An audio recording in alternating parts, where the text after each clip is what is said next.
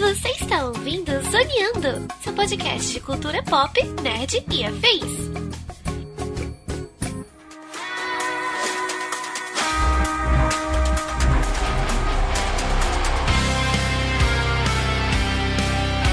E começa mais um Zoneando Podcast, o seu podcast sobre cultura pop, nerd e afins, meus amigos. E aqui, host neste programa, aquele que precisa bater um papinho com Morpheus para ver se ele consegue resolver esse problema de insônia, estou eu, Thiago Almeida. E juntamente comigo, ele que trabalhando na área da saúde e com funcionalismo público em algum momento acaba sendo a encarnação antropomórfica do desespero, senhor Joaquim Ramos. Ai, ai.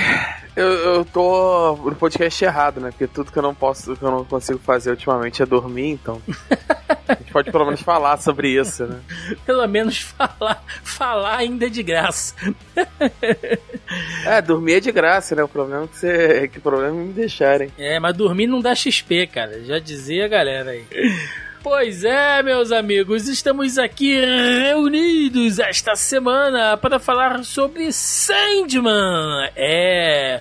Oneiros, Morpheus, né? O sonho da Netflix vindo diretamente da obra de Neil Gaiman nos quadrinhos para esta série em live action que muita gente desconfiou, muita gente pré-julgou e acabou quebrando a cara porque tem se provado um dos maiores acertos da plataforma vermelhinha de streaming esse ano. É sobre isso que vamos falar no programa de hoje, portanto, sem mais delongas e vamos ao cast.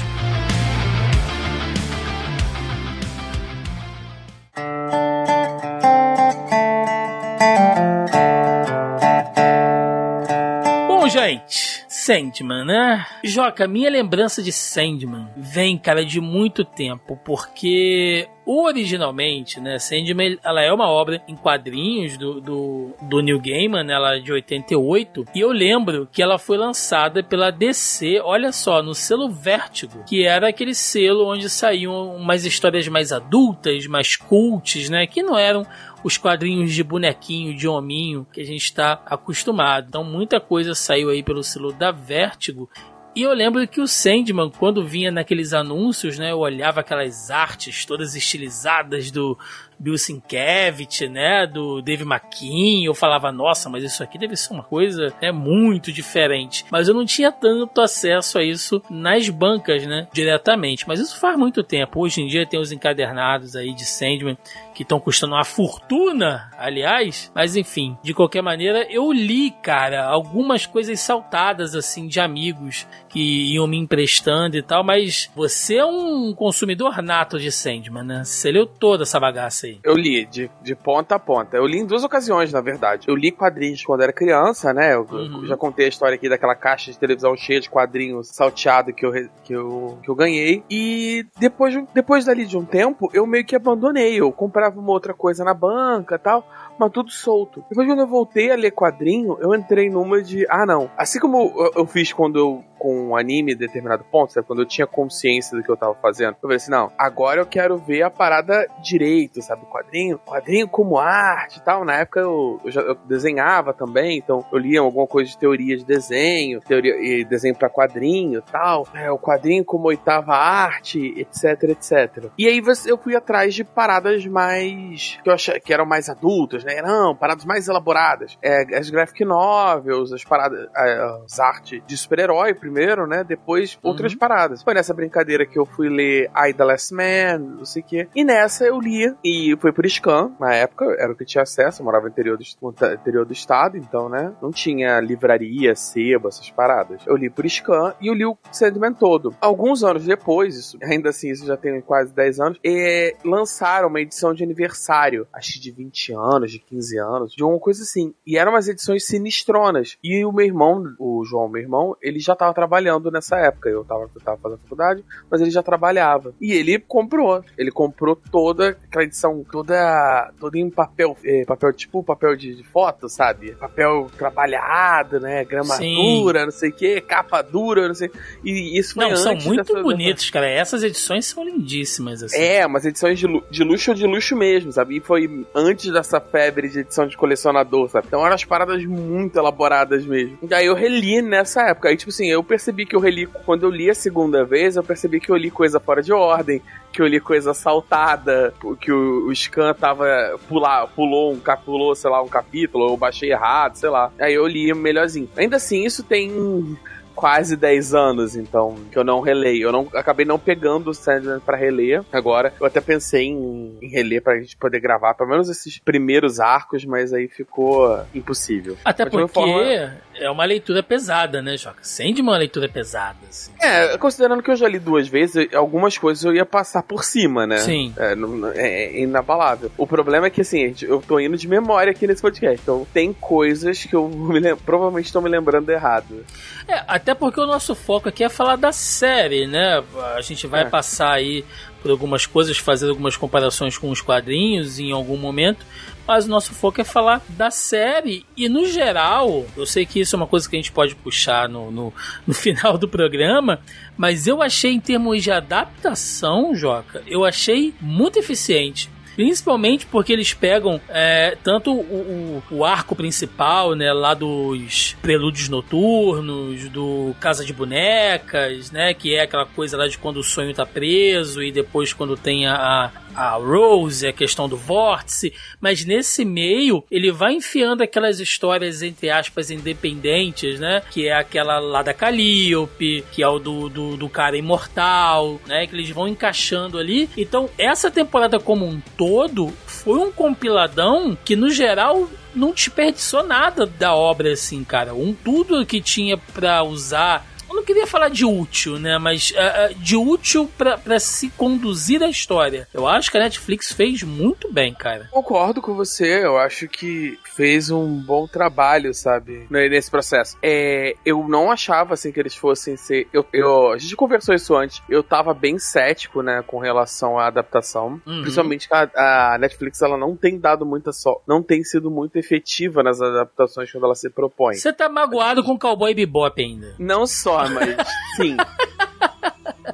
E, e vamos ser sincero, é Sandman, ele, ele é uma parada mais densa. Assim, hoje em dia tem muito quadrinho que, que vai botar assim, é, Sandman, se você for. Ele ainda é uma obra muito elaborada, mas ele talvez não seja tão. uma quebra tão grande de paradigma quanto se você pensar em quando ele foi lançado, né? Ele foi lançado em 88. Ele é o início da, da British Invasion, né? Uhum. Que é o New Gaiman, Alan Moore, etc, etc. Que aí vem e dá aquele quadrinho, dá, e, bom, entra no mercado americano com o quadrinho com cara de quadrinho europeu, sabe? Contando a história de maneira mercadológica americana, mas um, contando histórias com cara de quadrinho europeu. Sem a parada tão comercial, com uma pegada mais de história mesmo, de poder se, é, análise de personagem, sabe? Desenvolvimento, que não era tão comum. Então você tem essa quebra. E o Sandman faz isso de uma maneira muito boa, sabe? É. E ele toca em paradas, a gente vai ver assim,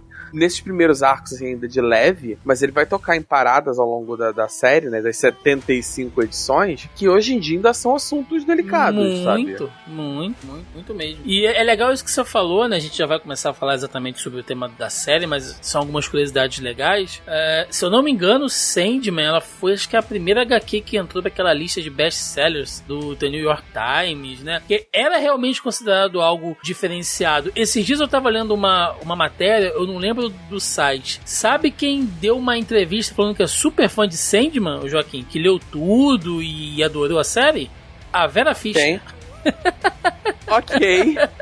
Vera eu... Fischer falou que é super fã de Sandman. Jogue no Google aí, que vocês vão achar, cara, em algum lugar aí. Eu li uma entrevista dela falando que é fã e tal. Isso é sensacional, cara. Se Vera Fischer curtiu, não tem como ser ruim, cara. Eu, eu realmente estava esperando ser surpreendido pela, pela frase, mas agora eu, eu não tava. Eu não tinha como esperar que, Que você fosse tão longe, né? É, ah, meu Deus. Então vamos lá, cara. Sandman chega, Joca, em um momento muito propício, eu acho, né? Porque ah, hoje a gente já tem, acho que, tecnologia suficiente e gente no mercado para fazer adaptações e live actions, né? ah, de excelência. Veja bem, não que não existam erros, né? Não que não existam certas caneladas até hoje. Você acabou de falar de Cowboy Bebop aí, mas ao mesmo tempo tem muita coisa boa saindo. Eu acho que Sandman ele vem realmente num momento muito oportuno, né? Se ele viesse ali, cara, nos anos. im- Imagina uma série do Sandman no começo dos anos 2000, cara. Que loucura, Não, impossível. assim. é. não, e é. É que tá, Sandman ele não poderia ter sido feito antes do que ele tá sendo feito. Sim, sim. E aí, pra galera entender um pouco, acho que a gente pode partir do início, né, Joca? Ah, o que é o Morpheus? Né? O, o- o que são os perpétuos? Eles são deuses, né? Tem aquela coisa que eles são manifestações antropomórficas. A própria morte fala isso com ele, né? Você é uma personificação antropomórfica muito chata. Mas ele é exatamente o quê? Porque isso fica muito assim, né, solto na série. A gente entende que ele é uma entidade, né, mística e tal, mas fica meio em aberto. E isso nos, nos quadrinhos é um pouquinho mais explorado, né? É, isso que eu ia perguntar. Você quer que a gente trabalhe com a definição que tem dos quadrinhos ou do ou que eles falam na série? Não, Que dá uma diferença. eu acho que dá Ah, pra ter um ponto comum aí, por enquanto. É, bom, eu vou começar pelos quadrinhos, depois eu sigo para o que a gente sabe na série até agora. É porque no quadrinho, o Sandman, ele faz. O Sand, não só o Sandman, os perpétuos todos, eles fazem parte da DC do, do universo DC. E existem deuses dentro do universo DC, né? Entidades cósmicas, etc. E, e aquele conceito de multiverso. E os perpétuos, eles estão acima disso. Eles são umas entidades que estão por fora dessa parada. Eles não são propriamente de deuses, mas ele, eles são entidades. Eles são as sete entidades que representam é, os conceitos que permeiam todo, toda a vida, todo o processo de vida, né? E, e depois ele vai brincando com isso. Ele usa as paradas de maneira bem ampla, né? Porque é o, o, Sand- o Sandman, né? O, o Dream, o sonho, eles, ele vai usar isso de maneira muito ampla. Não é só o sonho, sonhar, o sono, mas é inspiração, é, é a esperança, é a vontade de realizar, é a capacidade de imaginar. Todo esse processo metafísico de, de, de você conseguir pensar e realizar no mundo, ele entra no reino do sonhar. Assim como a, a morte, ela também representa toda a parada da, da morte, né? É, todo o ciclo da vida, o envelhecer, o nascer, todo esse processo. Ela não é só a morte, né? Ela não é só um deus da morte. São alguns conceitos que acho que partem da cabeça do próprio Gaiman, né? E, e ele é muito bom nisso. Ele repete um, um pouco essa coisa das manifestações antropomórficas, ele adora fazer isso, aliás. Dos americanos, né? E isso lá nos deuses americanos também, né? Então é, é, é, é basicamente o mesmo conceito, assim, né? Pra quem assistiu a outra série, que tá na Amazon, se eu não me engano, acho que Deuses Americanos é da Amazon Prime, né? Você pode assistir, aham, você pode assistir só a primeira temporada. É, é basicamente esse, esse conceito. E os reinos estão ligados diretamente a eles, né? Tanto que quando É. o sonho tá preso, isso afeta o reino dele e o nosso. É como se fossem ah, uma espécie de dimensão espelhada, né? Os reinos ficam em dimensões ali que orbitam a nossa própria realidade. Isso, gente, sem entrar no conceito de multiverso lá da DC, pelo amor de Deus, né? Até porque a, a Netflix vai trabalhar com o universo de Sandman. Ela não vai trabalhar exatamente com o universo DC, que é da Warner, né? Então a gente tem que entender ali que é como se fosse uma dimensão mesmo. Mundos que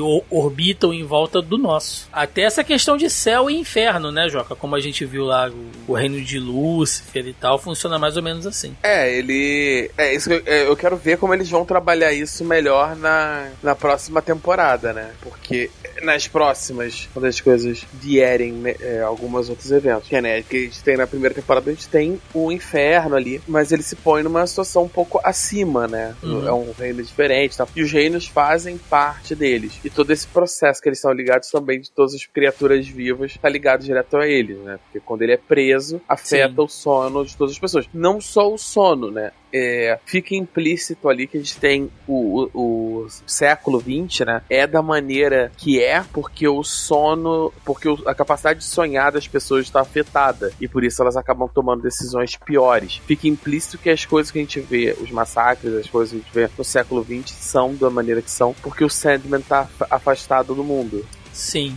E esse arco inicial, que é justamente quando ele tá preso, né? Que são os prelúdios e noturnos, ele, ele é um dos, dos 13 arcos originais, falando já dos quadrinhos, como, como o Joca falou, são 75 uh, partes, né? 75 capítulos, enfim. E esse inicial ele vai de 1 ao 8, que é aquele resumo ali do início da série, né? Quando ele é preso, ele é uh, aprisionado e pelo Roderick Burgers, né? Que aliás, porra, o ator tá. Aquele cara é muito bom, né, velho? Puta, que ator sensacional, assim.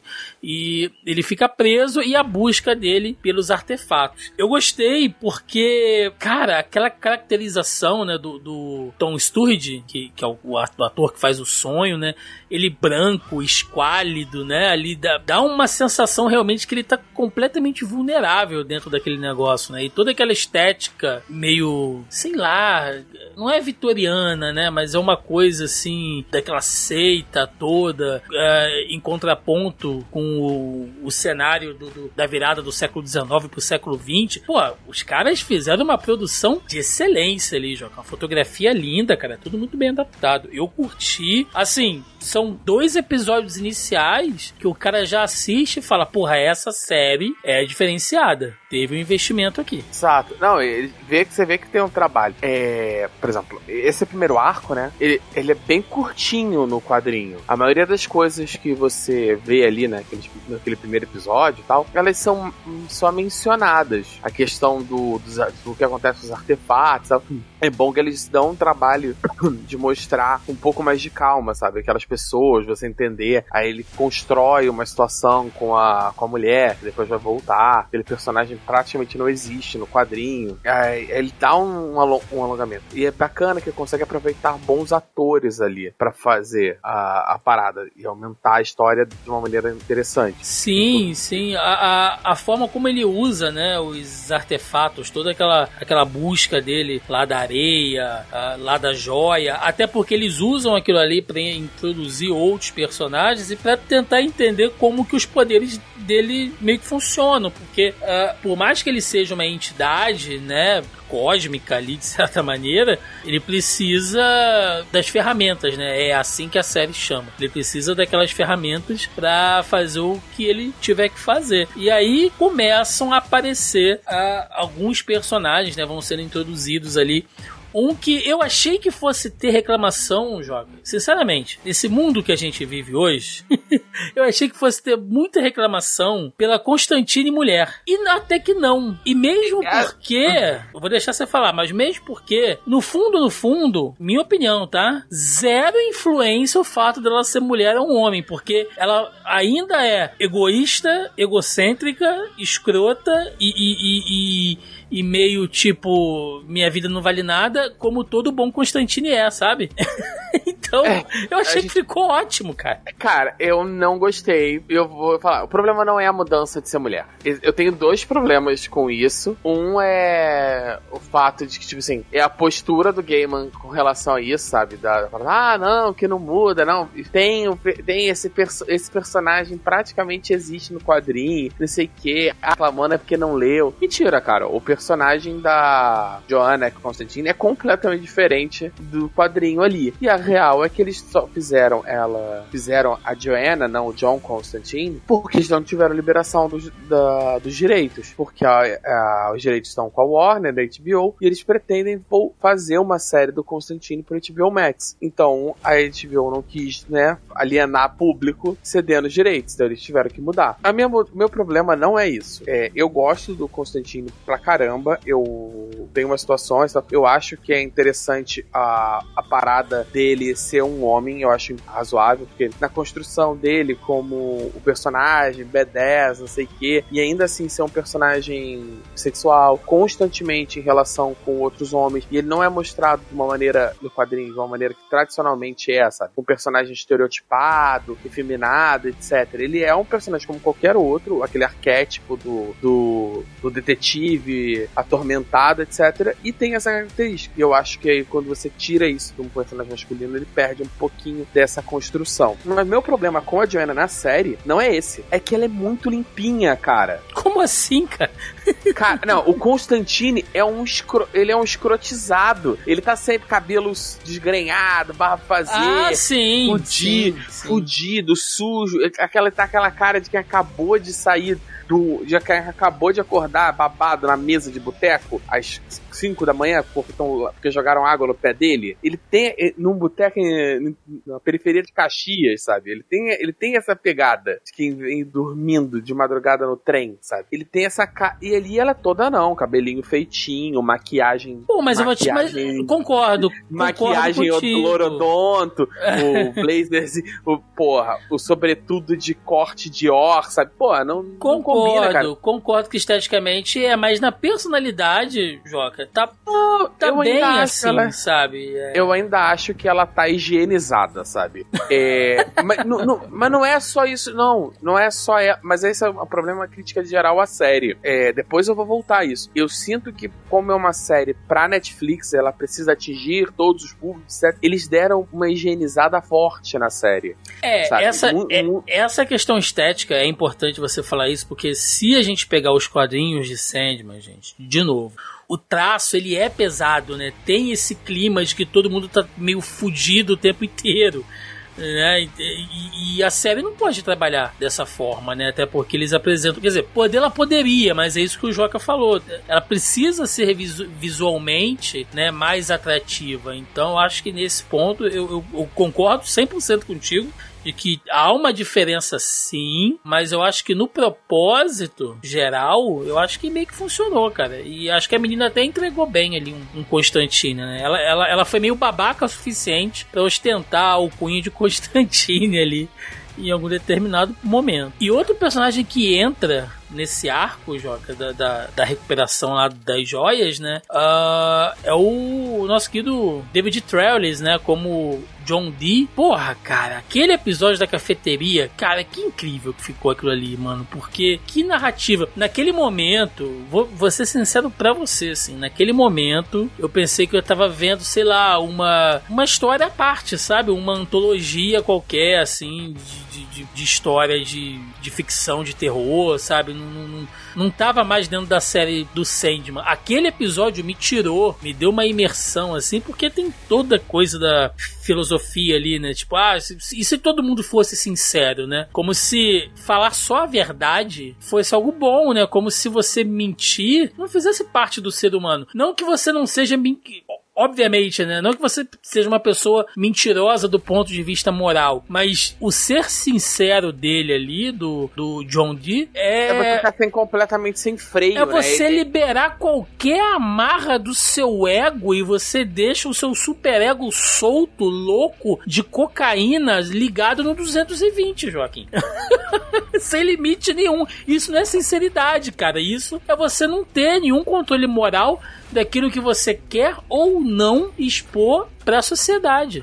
Cara, é- esse é um. Esse eu vou ser bem sincero. Eu achei que eles não fossem fazer essa. Quando anunciaram a série e tal, eu fui vendo as mudanças. Eu achei que eles não fossem fazer esse episódio. Esse trecho do, do quadrinho. Eu achei que eles fossem pular, que eles fossem fazer de outra forma. Que ainda que seja bem menos terror do que é no quadrinho, ele. Eles vão bem, bem longe, assim, dentro da parada. Porque é isso mesmo. Lá é, é, é muito terrível, sabe? E você tá vendo pelo- pelos olhos do, Don- do John Dee que assim, no, no quadrinho ele ainda é pior do que aqui, sabe? Ele é uma parada. Ele é quase um zumbi, ele é cadavérico, ele é desenhado de maneira monstruosa, sempre com muita rachura, sabe? sabe? Você não consegue ver ele direito. E é uma parada muito sinistra, sabe? É, é bem aquilo ali. Inclusive, antes desse do, do, do diner, né? Do, do restaurante, tem uma situação do, do carro. Tem uma. Pô, que, que coisa tensa, né, cara? Aquela. É, cara. Eles conseguiram trazer bem atenção, mas aí entra de novo o problema que é a minha reclamação da, da do fazer a parada uma série Netflix, que é a questão, por exemplo, do daquele medalhão de, de, de proteção dele. Uhum, uhum. É, porque ele, ali ele não tem essa, essa coisa do medalhão de proteção, não tem essa parada com a mãe e tal, porque no quadrinho ele é o personagem vilão do, da Liga da Justiça, é, é, é porque é destino em português, né? Aí, tu lembrar, porque tem o Doom Fate. Ele é o Doutor Destino, né? É, acho que ele é Dr. Destiny. Isso. E que é essa parada. Não, não confundir com o Dr. Doom da Marvel, gente. Nem, nem, com, o doc, nem com o Dr. Fate da, da DC. É, temos um problema aí de, de é, homônimos tô, aí. É, por isso que eu tô tentando lembrar certinho qual era o mas que seja, ele tá no, no asilo Arkham e tal, aí ele foge, ele tá falando com, com o Coringa, com o Espantalho e tal, coisas que não cabem na, aqui na série. Uhum. Mas de qualquer forma, ele realmente foge do negócio e ele meio que vai com uma arma mesmo, sabe? Com a mulher de refém. E, mas o ponto do medalhão, para mim, é que ele é pouco sutil. Uma das paradas mais legais do, da magia no quadrinho de Sandman é o quão sutil ela é e às vezes até prosaica, sabe? Que ela não. E. Só que aqui ela é muito exagerada, sabe? O maluco é desfeito no ar e não sei o que, é um teleporte. Por exemplo, ah, mas aí é a série, né, cara? Aí é a estética visual. É, não, tudo série. Aí. Eu sei, me incomoda um pouco como fã do quadrinho, entende? Eu entendo que a série faz isso para deixar mais visualmente apelativo, né? Visualmente interessante, não apelativo, pro público em geral. Mas ainda acho que, assim, podia ser uma parada um pouco mais sutil, sabe? Quando o cara tenta atirar nele, a arma trava, esse tipo coisa, sabe? É um medalhão de proteção, mas ainda fica meio vago se, uhum. se é só muita sorte ou qualquer coisa assim. É, mas eu ainda coloco como talvez, cara, um dos, acho que foi o melhor episódio para mim da temporada. Não, eu, eu só não, esse não é, só não é esse, o melhor episódio porque tem o, o som das asas, se eu não me engano, que é o episódio lá que tem, tem as duas histórias do Homem do Século e a, e a da Débora. É, é boa também. É meu, meu segundo é, predileto. É, é, no, no meu caso é o contrário, né? Mas a gente Mas é vai é acompanhando. Bom. Não, realmente, né? é toda, toda aquela coisa dele no, lá no carona, cara. Coitada daquela dona lá, pelo amor de Deus, cara. E ele é, dentro do restaurante, você fica tenso o tempo inteiro, cara. É muito bom. Outro episódio desse arco inicial. E aí, de novo, né? É o que você falou eles se dedicam bastante tempo a, a, fazer essa introdução do personagem e das ferramentas, mas eles vão aproveitando para introduzir personagens que são importantes para a trama como um todo e vão ser muito mais para frente também. E, pô, a gente não pode deixar de falar de quando ele vai no inferno, né, cara? Para pegar lá é. a máscara dele, enfim, o, o Elmo, né, ele chama de Elmo ali, e aquela disputa com Lúcifer que é maneiríssimo. Aquilo ficou. É, eles conseguiram transpor lá dos quadrinhos e colocar ali de uma maneira para uma adaptação audiovisual, uma coisa que é meio lúdica, né? É, é, é, meio subjetiva aquela luta deles ali e tal, que funcionou, cara. Poderia ficar algo to totalmente ridículo, mas funcionou muito bem. Sim, é, é, é mais uma vez, eu vejo ali as, as, paradas, sabe? Mas eles deixam de apresentar o triunvirato, né? Que acaba sendo uma parada importante mais na frente no quadrinho. Porque no ali no isso talvez dê problema para adaptar depois, entendeu? Uhum. Mas eu entendo que eles tinham a necessidade, tinham tempo, né, de tela e apresentar muitos. No quadrinho esse conceito já era bem trabalhado, no conceito do, pelo Constantine e outros heróis místicos da, da DC, que é o conceito de que o inferno é, é dividido entre três entidades entidades poderosas, que eu esqueci agora. É o, é o Lúcifer, acho que é Asmodeus e Baal, se eu não me engano. Posso estar, eu posso estar misturando fortemente. Né? Que, tem, que é até aquele último que aparece no, lá, lá no, no epílogo da série, sabe? Uhum. Que é uhum. uma, uma sombra com de boca. Sim. Então, aí a parada dele é assim, ah, não, que aí o Lúcifer, e o Lúcifer, ele, tipo, no quadrinho, quando ele encontra ele, que isso é importante, ele tá absolutamente desinteressado, sabe? Tipo, é, é dito assim, ah, você podia unificar essa porra, né? Ele, ah, mas pra quê, sabe? Que adianta? É, eu posso ser rei, mas eu ainda vou estar reinando no inferno, sabe? Eu... É, porque o, o Lúcifer do Sandman, e aí só fazer uma pequena observação aqui, tá, gente? Pequena curiosidade. Você que não é muito ligado em quadrinho, né? Que tá ouvindo o nosso, nosso podcast aqui e tal. Esse Lúcifer do Sandman, do Neil Gaiman, que aqui na série foi interpretado pela Gwendolyn Christie, né? Que, e ela tá com uma aparência meia. Eu não chamaria de andrógena, né? Mas é. Sei lá, um negócio estilizado, né? Achei que ficou bacana bacana ali. Mas. Porque é, no fim das contas ela é um, é, ela é um arcanjo, sim, né? Sim, sim, sim. É porque ela é uma mulher grande, né? De traços fortes, então é, ela é diferente, mas ao mesmo tempo ela não não é masculinizada, né? É estranho, assim, é, é daquelas pessoas de aparências exóticas, assim, que eu acho que são muito fodas, né? Igual a que faz a anciã lá do Doutor Estranho, lá esqueci o nome dela agora. Não, é sim, sim. Sabe? Não, peraí. A Tilda Swinton, né? É, Tilda. Isso, isso, sabe? Essas pessoas que têm essas aparências exóticas, assim, fazem, que fazem esses personagens, eu acho que são, são bem legais. Mas enfim, o que eu quero dizer é: esse Lúcifer aqui, meu amigo, caso você não saiba, é o mesmo Lúcifer, da série Lúcifer, aquele bonitão que ajuda é, lá a... naquele CSI e fica pelado o tempo inteiro. Tecnicamente, é o mesmo Lúcifer. É, a premissa da série é a mesma. É porque, eventualmente, tem uma situação em que o Lúcifer tá de saco cheio. Em... É, ele fica de saco cheio e vai pro. e abre um bar em, é Los Angeles. É, isso de fato rola em Sandman. Isso sabe? é ele, sensacional, ele, cara. Isso eventualmente vai desembocar num outro arco que deve estar na segunda temporada. Então Sim. Não, cujo nome não vou lembrar. Eu acho maravilhoso. É, enfim, ele tá de saco cheio é importante. Então eu não sei como eles vão construir isso pra próxima temporada. Mas é muito Mas bom, assim, cara. É muito bom. É, aí cai em outro problema, sabe? É, quando eles têm a, a disputa, o Lucifer, o Sandman ele não luta com o Lucifer, ele luta com aquele demônio bundinha que ele que tá com o capacete uhum, mesmo. Uhum. Então, assim, não é propriamente. Apesar de ter aquela batalha de repente, que é uma parada muito maneira. batalha de repente do inferno, né? É, eu achei.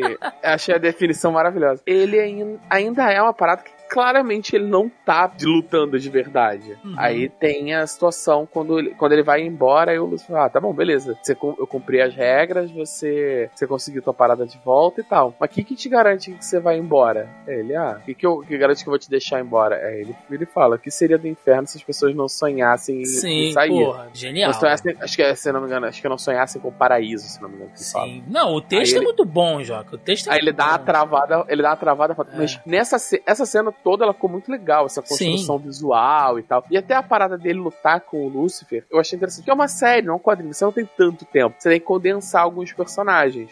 É, e, o, que, o que importa é apresentar o contexto, né, cara? De é, que é um filho e, da puta, e, que ele tá armando, né? Que é o pai da uhum. mentira. Que, e que você. É não, e outra, isso. né? Não faz sentido você ter a Gwendolyn Christie ali, a, a, aquela atriz, Gwendolyn Christie tal, famosa, para dar três falas e dar espaço pro figurante whatever, sabe? Pois é. Maquiado de verde. É, só que nessa cena cai de novo no problema que eu falo do problema Netflix. Porque aí tem aquela coisa do, do corvo vir e fazer uma puta parada edificante. E aí, não sei o que, vai, sonho, não sei o que, esperança. O corvo é... coach, né? O corvo é, coach. O corvo é coach. Foda. Aquilo quebra completamente a parada, né? Porque ali o Sandman, sabe, não tinha necessidade. Ele realmente tá, ele tava no controle da situação. Isso é Te perguntar um negócio muito sério, cara. Você não achou que aquele demônio lá que aparece, que é o que tá com a máscara, né? Que ele não é igualzinho aqueles demônios que ficavam na torcida do Torneio das Trevas no Yu Yu Hakusho? Pior que parece. Parece um dos narradores, inclusive. Os demônios de calça jeans, assim, cara, não, não parece? Parece muito, velho. Aliás, vai sair live action de Yu Hakusho pela Netflix pode contratar o cara ali que ele já, já, já tá prontinho, cara. Não precisa nem trocar o figurino. Mas fechando, né? E aí depois dessa coisa com o Lúcifer, ele vai lá, recupera a joia também e tal. E aí fecha esse arco. E a gente tá praticamente na metade já dessa, dessa temporada. E outras coisas começam a ser introduzidas.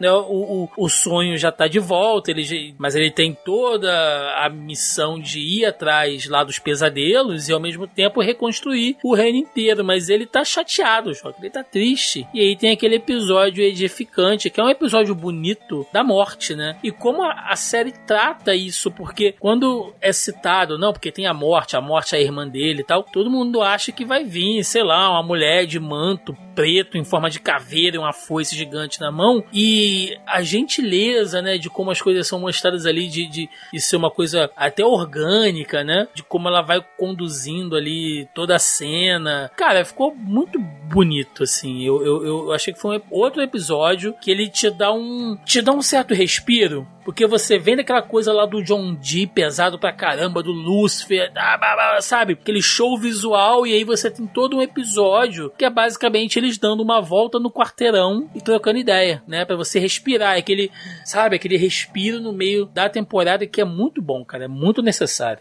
Ele ali ele serve para te contar coisas, né, sobre aquele, sobre aquele mundo, sobre a relação, primeiro sobre a relação dos, dos, dos, perpétuos, né, depois a relação entre si e depois a relação deles com o mundo, né. E ele serve para te contar um pouco sobre quem é o Sandman, que isso vai ser importante lá pro segundo arco e mais para frente, a gente vai. Só que essa eu falo, tem uma cena desse episódio que foi o motivo pelo qual eu fiquei, foi quando eu vi ela no trailer, eu fiquei empolgado. OK, aí eu falei, aqui a série tá boa. Isso aqui é que eu quero ver que é a cena que ela que a Death, a morte, né? Ela vai buscar o violinista, o senhorzinho, e aí ela começa a conversar com ele e tal, não sei o que. Aí ele pede um minuto para fazer uma oração. Essa cena é bem mais curta no, no quadrinho. E aqui eles dão uma elaborada um pouquinho maior, né? Nossa, isso ficou tão boa, sabe? É, chegou a tirar uma lágrima, assim, quando eu tava vendo essa cena. Não, ficou bom, cara. E, é, e, a atriz é boa, né? Ela, ela, ela tem uma coisa meio melodiosa ali na voz e tal. Então eu acho que ficou ficou muito bom, sabe? É, eu acho que funcionou bastante. E logo depois a série introduz né, dois personagens que são importantes para a construção do, do, do, próprio Morpheus, né? Pra gente entender um pouco mais dele. E aí eu quero começar a falar do Rob Gatling, que é outro episódio, para mim é o segundo melhor episódio, João. O que ele, o que vai mostrando os encontros deles através dos,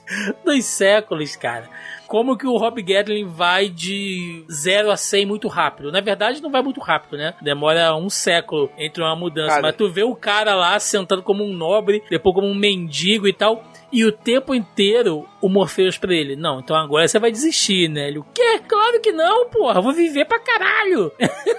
É essa é a parte engraçada, né? Porque você vê a, o completo desprezo que o Sandman tem pela vida, pela vida mortal. Ele fica tipo assim: Claro que ele, ninguém vai querer viver dessa maneira, sabe? O, ninguém vai querer viver assim. Isso é uma merda. E aos poucos, conforme ele vai vendo, vai vendo o cara fazendo um monte de coisa, arranjando um monte de problema. E ainda assim ele fica agarrado ali. E aquilo vai traçando trazendo a curiosidade dele, sabe? De ver valor naquele tipo de vida. É interessante. Se eu não me engano, essa, esse, essa história é bem mais pra frente no quadrinho. Ela não chega a ser antes do Casa de Bonecas, não. Eu acho que ela é depois. Mas eles fazem um bom serviço em colocar ela para aqui, né, nessa conexão tiveram algumas boas alterações uhum. de, de, de, mudança de, de lugar, né, das coisas, de ordem, assim, que constrói Sim. um ritmo narrativo melhor pra televisão. É, mas esse episódio do, do Rob Gadlin, eu acho que ele é primordial porque ele começa a mostrar pra gente que o Oneiros, né, o Morpheus, ele não é mais o mesmo. Ele não é só aquela entidade meio blazer, né, gótica. Ele, ele, ele começa a ter um um, um, sei lá, um esboço de sentimento, né? Ou de pelo menos empatia. A coisa da amizade dele ali é o que vai influenciar pra gente mostrar, tipo, não, esse cara tá diferente, né? Ele conseguiu se afeiçoar por um humano, ele passou aquele momento preso, então ele sentiu que é a dor de você sozinho, de você não ter ninguém, né? E você ser abandonado lá pelos seus, lá no seu reino. Então isso vai dando uma, um, um, mix de sentimentos nele para justificar ele tomar aquelas uh, meio que as decisões que ele vai tomar no arco da Rose, né? Lá no vórtice, porque senão ele tinha só resolvido, né? Vai lá, mata ela, faz o que tem que fazer e não, você vê que o tempo todo ele tá tentando achar uma forma de não ter que ir pros finalmente, né? Então eu acho que esse episódio do Rob Gatling é fundamental para essa humanização do Morpheus, é a palavra que eu queria usar. Outro episódio também que ele já vem nessa segunda metade é o da Calliope, que também é um episódio que se ninguém fala que é da série do Sandman, podia estar em qualquer antologia, né, de, de, de histórias aí, porque a participação dele é no final, realmente, né? Mas ela é uma personagem importante para ele, né? Tanto é que é citado o, o filho deles, né? E aí já entra toda a questão de mitologia grega e tal, enfim. Mas esse episódio dela também é muito bom e ele é pesado, porque eu vi algumas pessoas comentando na internet e teve gente que não entendeu, Joca, como que ela passa a inspiração pro cara. Falei, gente, é, tem, tá tem subentendido, mas né? É sutil, Thiago. Vamos, vamos admitir Não, que é. Sim, mas tipo, ah, mas por que, que ela não foge, né? Ou então por que que o, é, mas o cara Ah, tá fazendo o que com ela, né? Só tá deixando ela presa ali. Eu falo, não, gente, ele tá abusando dela. É isso que ele tá fazendo. É, esse é o ponto. É, a série ela faz isso de uma maneira mais sutil do que é no, no quadrinho. Mas isso eu acho até de bom tom. Deixar um pouquinho mais sutil. Quem não entendeu, que bom que não entendeu. Tá ótimo, você fica melhor assim. Eu acho que é ok de não trabalhar determinadas coisas de uma maneira muito gráfica. Ela até chega a citar o Orfeu, né? E aí a, a coisa da, da morte, da perda dos filhos e tal. Mas é, é uma personagem que volta, tá? Com certeza ela volta ali pra série, pra fazer outras coisas. Ela não foi apresentada ali à toa. Mas é um episódio que ele é sutil, mas ao mesmo tempo ele é pesado, como você falou. E aí a gente já vai indo pro, pro, pro fim da série, né? Não exatamente pro final, mas pra esse último fechamento, que é o arco lá da, da Rose, né? Que ela é o vórtice e ela tem esse poder de transitar entre ah, o reino dos sonhos e o mundo real, e ao mesmo tempo ela atrai o sonho das outras pessoas. E, enfim, né? Eu acho que ficou até um pouco confuso a explicação do que é o vórtice ali, porque os poderes dela não são muito bem explicados, mas, enfim, né? A questão, acho que mais pessoal. entra, entra naquela questão que eu falei, né? A magia no quadrinho Sandman, ela é um pouco mais sutil. Então, assim, Sim. O que, que o Vortex faz? Ah, ele, ele tira a barreira entre as entre os sonhos. O que, que isso significa? Whatever, né? Significa o que o Neil Gaiman quiser naquela hora. Sim, e, e isso faz com que os sonhos tenham influência no mundo real, né? Tanto é que a amiga dela engravidou lá. Então, realmente pode ser qualquer coisa, como você falou. Agora, nesse ponto, Joca, eu vou te falar, os três, os, os dois, três últimos episódios, né? Que, que é esse arco da Rose e o encerramento lá com o Corinthians, enfim, que a gente não falou dele ainda, a gente vai falar dele agora. Eu achei um pouquinho arrastado, cara. Foi, Cara, aquele, é- foi aquele momento da série que eu falei, porra, deu aquela perdida de ritmo, que geralmente acontece no meio, aconteceu no final. É, esse arco da Casa de Boneca eu acho ele mais perdido de qualquer forma. Ele, ele é meio perdidão mesmo, no quadrinho também. Mas aqui ele ficou. E, cara, o problema é que você sai de, de uma parada muito frenética pra um arco meio. que o Sandman tá como. como coadjuvante. Que se- é, é um arco que vai ser. Ele é um arco de estabelecer bases pra outras coisas, etc. Então, assim, eu acho que ele fica meio fora de propósito. E eles acabam focando muito pra fazer a convenção, eh, fazer uma parada aventuresca né, da, da convenção de serial e acaba perdendo um pouco do tom também. Ela foge um pouco do tom que tá- a série tava até aquele momento. Não, eu acho que você falou tudo, cara. É, ele ganha realmente esse papel coadjuvante, né? E não que a Rose, né, a menina que, que faz o vórtice, né, que ela não possa ter um pouco de destaque, enfim. Pode, a questão não é essa. A questão é que, cara, é, é complicado, porque a gente vem numa pegada pesada, né? de- a história tá rodando ali e tal, e de repente você mete o núcleo infantil, né? Ela com o irmãozinho dela ali e tal, e vira um negócio meio sessão da tarde, meio aventuresco como você falou, um troço meio Stranger Things, que, porra, dá uma puta quebrada no ritmo, né, cara? Você vem seguindo com um troço, aí chega no final, dá uma baita quebrada, e isso, ao mesmo tempo, Joca, eu acho que é pra forçar o papel do próprio Corinthians, né? Que ali ele tá como grande vilão dessa, dessa temporada, eu tô falando vilão do ponto de vista de construção de história, tá, gente? Porque na real, na real, ele não é ninguém, assim. O Morpheus acaba com ele a hora que ele quiser, porque ele não teve tempo ainda. Ele não tinha achado, ele não sabia onde o Corinthians estava, e ele estava ocupado com outras coisas, né? A questão lá do reino dele, de reconstruir o reino dele, de resolver essa questão do vórtice, que isso sim, né, era uma ameaça real para ele, ele só não teve tempo de cuidar lá do Corinthians. Então, meio que me parece que esse último arco da Rose do vórtice foi meio que escada para dar um, negócio aqui para mostrar, não, olha só como que a gente, né, mostrou o vilão lá no início, deixou ele desaparecido a série inteira e agora no final a gente vai dar uma relevância para ele. É, tem isso, né? É que o Corinthians, ele vai aparecendo ali nesse arco mesmo. Ele vai ter essa participação ali nos Sonhos Perdidos, tal, o Fiddles Green, etc. E aqui eles, como eles precisam, como é uma série, né? Não é um quadrinho mensal, eles precisam dar um, um arremate, né? Um, um clímax pra temporada. E aí eles constroem isso através do Corinthians. O que eu não acho ruim, não. Eu acho até que foi um bom uso do personagem, eles dão um tempo maior. Eu sinto falta do Corinthians ser mais aterrador, porque no quadrinho ele é bem psicopata mesmo, sabe? De. Uhum. É bem filme de terror mesmo. Sabe? Você, toda vez que ele aparece em situações muito com, complicadas, sabe? E ele tá sempre escapando pela, por um segundo, porque ele é muito charmoso e etc, sabe? Tipo assim, é tipo alguém vir bater, não sei o que, ah, a gente ouviu alguns barulhos no seu quarto, a gente veio ver se tá tudo bem. Ele, não, não, eu tava vendo televisão, acabei cochilando, a televisão tava muito alta. Eu vou desligar, desculpa se incomodei alguém. Ah, não, tudo bem, obrigado. Aí quando você volta, tá, uma, tá um, um, maluco na banheira, sabe, amarrado, amordaçado. Ele, então, onde é que a gente tava mesmo?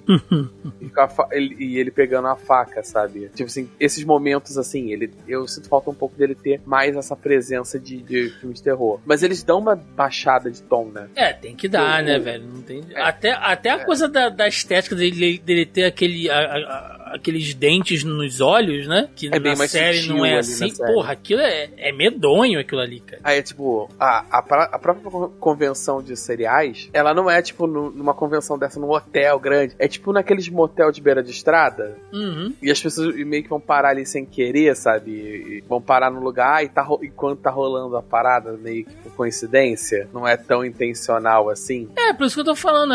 Aquilo ali poderia ser uma história Stranger Things à parte, sabe? A aventura das crianças que param é. num hotel no meio da estrada e tá tendo uma convenção de serial killers, né? Uma coisa meio uh, Stephen King, sei lá, né? Coisas que acontecem, coisas bizarras que acontecem com pessoas normais e situações inusitadas, né? É a fórmula Stephen King de fazer as coisas.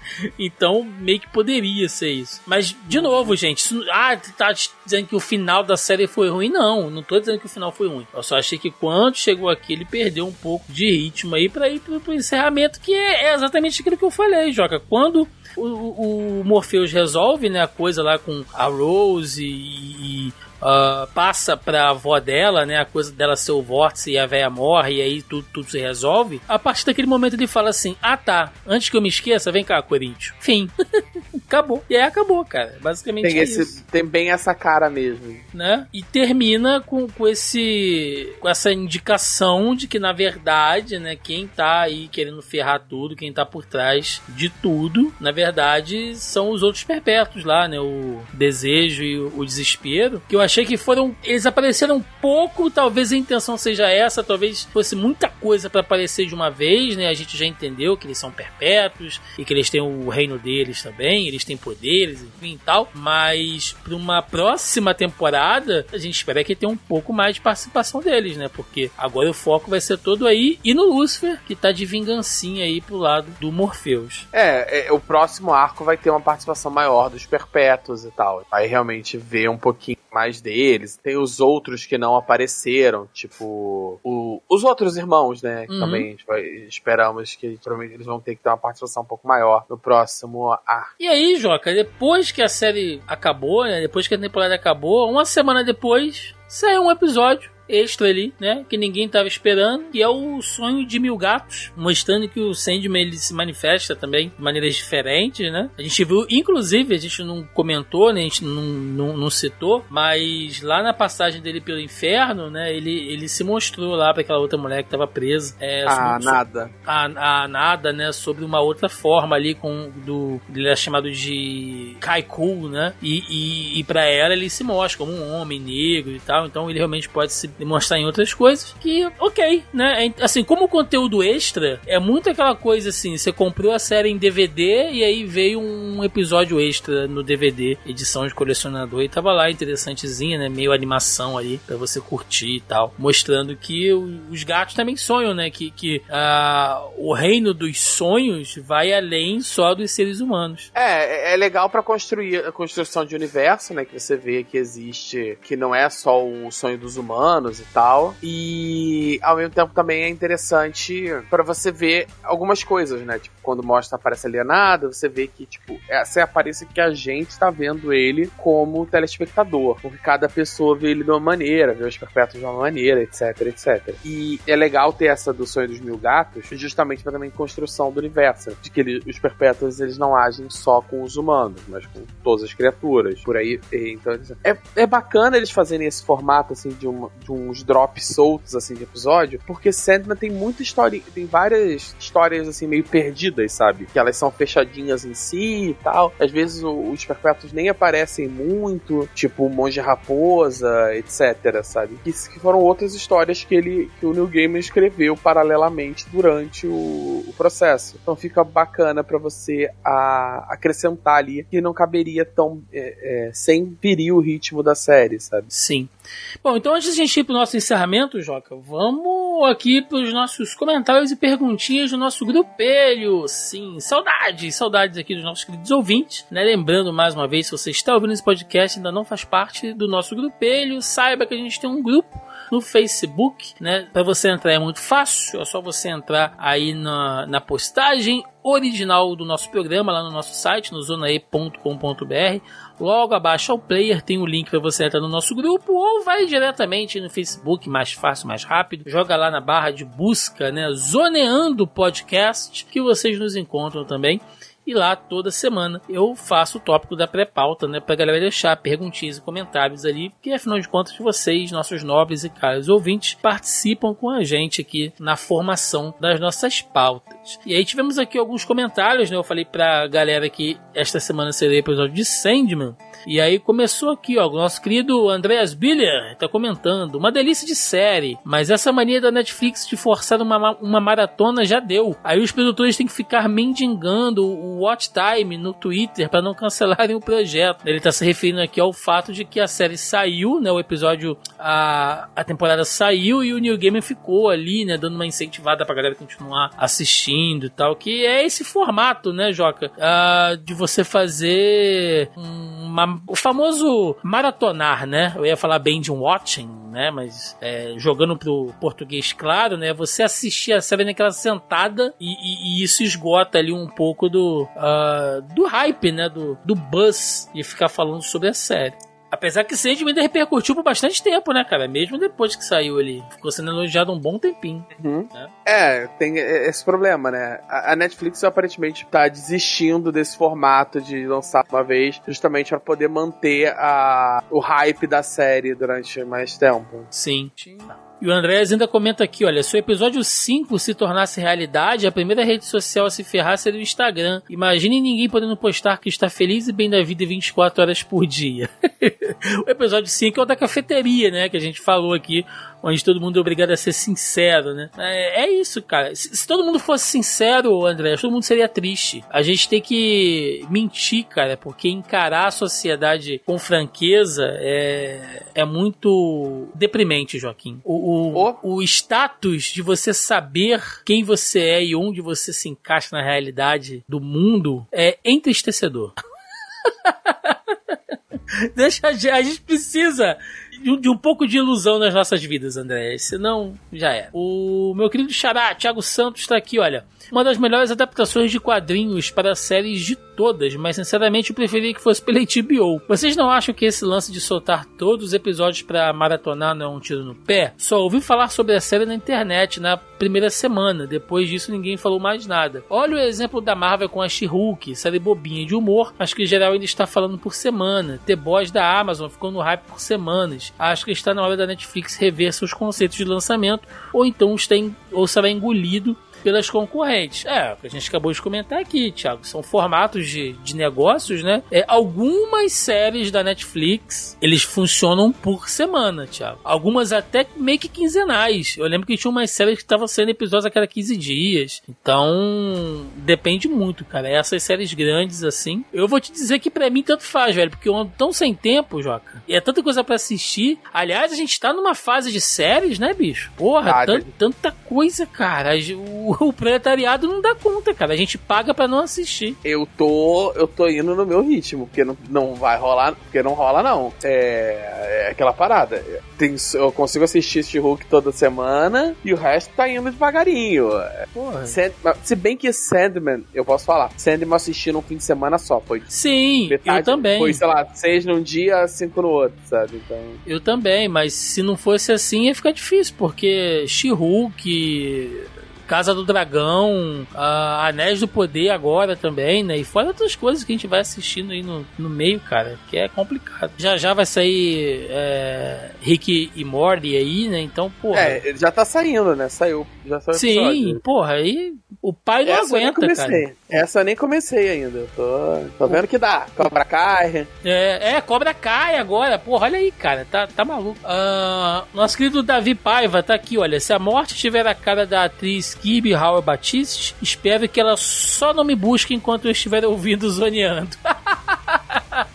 Excelente, Davi. É, pede pra ela pelo menos deixar você acabar de ouvir, cara, né? Aí tá tudo bem. Ou vai que você vai escutando, né? Senão que a nossa audiência tá indo longe, Joaquim. Pergunta se no céu tem podcast, já diria o Didi. Uh, o episódio especial tinha a trama dos gatos e outro da musa é muito mais interessante, complexa e que revela muito sobre o Sandman. Mas 10 entre cada 10 pessoas só o chama de episódio dos gatos. Inclusive eu falei aqui episódio dos gatos, mas Mas sim, o Davi, foi, foi bem legal para a construção. O nosso amigo Fábio Morão, série sensacional, nunca li os quadrinhos, por preguiça mesmo. Só me incomodei, e não sei porquê, com o nome Verde do Violinista. E isso não faz sentido nenhum, é da tradução da HQ, é um jogo de palavras, eu tô doido? É, é eu não sei como traduzir, sinceramente. É, eu sei que em inglês é Fiddler's Green. Sim, é, é Verde do Violinista ficou estranho mesmo. E é uma referência muito, muito, muito europeia, sabe? Ela faz pouco sentido para um americano, quanto mais pro brasileiro, sabe? Sim. É... E para fechar aqui, o nosso querido Cláudio Coangelo, dando um salve aqui, salve meu querido. Conheci há pouco de Sandman e fiquei admirado com a qualidade da série, tanto técnica quanto de roteiro, uma bela surpresa. O episódio extra pode servir de ligação para uma nova temporada, abordando o que aconteceu com o filho do Sandman, ou algo do tipo, não me parece ser só um extra. Abração. É, pois é, Cláudio. Eu, eu, eu não sei exatamente se eles vão por essa aí, né? Tem tanta coisa ainda, tem a questão do, do, do conflito dele com Lúcifer, tem os outros perpétuos, né? É, às vezes menos é mais. E ela é uma série cara de fazer, a Netflix já confirmou que vai ter a segunda temporada, então, por enquanto, a gente tá no escuro, né, Joca? Não sabe exatamente aí. Mas, é, tem, assim, ficaram muitos ganchos, né? Isso Cara, aí. Ela, é... ela deve ter sido a série mais aclamada da Netflix depois de Stranger Things esse ano. Sim. Então, assim, eu não sei, agora eu não sei qual é a métrica que eles estão usando. E a Netflix vem, tá vindo de um monte de tiro no pé. Então, não sei como é que vai rolar. Mas é isso, Joca. Considerações finais, o que, você espera para uma próxima temporada de Sandy? Sinceramente, eu tô. Eu tô empolgado. Eu acho que o Caso dos Bonecos é um arco muito bom. E ele vem de um muito bom. Mas a gente, na sequência, a gente vai ter as paradas que são mais famosas de Sandman, sabe? Você vai ter dramas mais densas, ter umas paradas mais elaboradas e tal. Então eu acho que tem potencial para ser muito boa. Eu gostei muito da série, eu maratonei. De modo geral, a série é, me agrada bastante. Eu acho que os pontos baixos dela não são tão baixos. E os pontos altos, como a gente falou, episódio, episódio 7, o episódio 5, são muito, muito altos. Então, ela tem potencial para apresentar mais disso na próxima temporada. Então, eu, eu tô contando que tem uma temporada aí que seja bom. Maravilha, maravilha. Bom, eu tô nessa aí, eu só digo o seguinte, gente, tem que assistir, velho. Não tem como, tem que assistir. Né? Ai, a Netflix vai cagar mais um negócio. Às vezes não, às vezes não. Né? Foi como o Joca falou, tem uns tiros no pé? Tem, tem coisa ruim, tem coisa ruim, mas sempre tem que dar uma chance para as coisas, gente. Sempre tem que assistir. No fundo, no fundo, se for ruim, cancela, ninguém continua, né? Mas entre uma escorregada e outra tem muita coisa bacana saindo, né? É uma série de uma qualidade altíssima e sim, Joca, assim como você, eu também tô muito, muito, muito no hype aí e parabéns para Netflix porque foi um dos maiores acertos dela esse ano. É isso, gente, vamos lá, vamos pro encerramento. Vambora! Música Oh.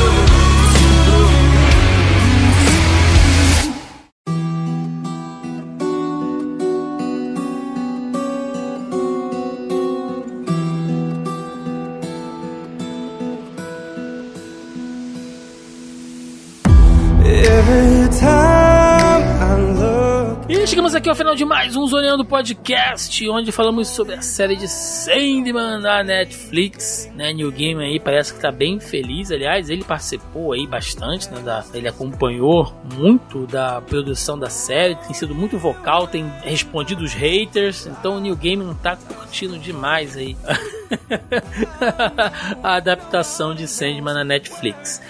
Muito bem, Joaquim. Aquele momento para recadinho, jabá, o que você tiver. Então, como a gente tem falado, né? A gente mal tem. Eu não projeto paralelo, por enquanto. A gente mal tem tido tempo para cuidar das minhas coisas, né? E gravar aqui. Então, basicamente, vocês só vão me encontrar por aqui mesmo. Isso aí, gente. Bom, primeiramente, né? Eu quero fazer aqui um pedido de, de desculpas, né? Pelo, pelo sumiço aí. Com quase um mês sem aparecer, sem falar nada, né? A galera perguntando. Pô, e aí, cara? O que, que houve? Tá, tá doente e tal? Não, né, gente? Vocês sabem sabe que eu ando aqui nessa correria maluca, fazendo obra, reforma aqui em casa. E aí chegou um momento que eu precisei dar uma desmontada aqui nos equipamentos para poder pintar, lixar, enfim. Então ainda tá tudo meio na gambiarra, mas já tá dando para poder gravar, né? Mas é aquilo, tem hora que a gente tem que parar um pouco para adiantar as coisas, senão não dá, gente. É muita coisa acontecendo. É, o produtor de conteúdo independente sofre dessas coisas, né? Eu sei que tem gente que escuta nosso programa aqui que também é podcaster, é youtuber, trabalha aí em blog e tal. A gente que produz por conta própria, bicho, é, passa por essas coisas. Então é por isso que a gente deu uma, uma sumida. É, provavelmente não faremos aquela pausa de férias para poder compensar esse mês que tá parado aqui, o que não significa que a gente vá gravar durante as férias, né? Eu vou, já tô programando aqui alguns episódios extras para deixar já engatilhado aí, mas é, como eu parei agora, eu não quero fazer aquela pausa de fim de ano, não. A gente deve seguir direto, né? A gente deve entrar em férias, mas o programa vai estar tá saindo aí pra galera curtir. Bom, dito isso, uh, não se esqueça de entrar lá no nosso grupelho do Zoneando Podcast no Facebook. O link tá na postagem aí. Só entrar no zonaí.com.br, vai na postagem original desse programa. Logo abaixo ao player, tá lá o link para entrar. Ou procure aí no Facebook pelo Zoneando Podcast que vocês nos encontram também. Além disso, estamos nas demais redes sociais, né? No próprio Facebook, no Instagram, no Twitter, no YouTube. Entra lá no nosso canal né, no Zona E, semanalmente lá, vários e vários vídeos. Toda quinta-feira tem a nossa live da semana, a gente fala sobre as notícias lá. Eu, Marcelinho Delgado, Carol Tibi Martins, tem sido muito bacana fazer as, as lives com a galera aí, debatendo os tópicos da semana, as novidades, os acontecimentos, as fofocas, os barracos. Tem sido muito legal. Tem os nossos vídeos também de análise semanais aí dos episódios da, das séries que a gente está acompanhando, né? Nesse momento, é, acompanhando She-Hulk e Casa do Dragão, né? Eu não farei nenhum vídeo semanal sobre uh, os Anéis do Poder, porque eu não tenho embasamento, gente, para falar tão a fundo dessa parte de Tolkien, Joca. É, essa coisa de Silmarillion, contos inacabados, isso só os cracudos de Tolkien sabem, né? Quem é Anduriel, filho de Narael, que veio de não sei da onde, mano. Eu prefiro deixar a série acabar e aí a gente chama os convidados que manjam dessa parte e aí a gente fala sobre as histórias, sobre a série, tá? Mas vamos falar, gente. Pode deixar que em algum momento a gente vai falar sobre a série aí também. É isso. Deixe nos comentários aí o que vocês acharam de Sandman, da Netflix, o que vocês esperam para uma próxima temporada, porque por aqui estamos todos muitíssimo satisfeitos. É isso, ficamos por aqui e até semana que vem. Um abraço e até mais. Valeu! Falou!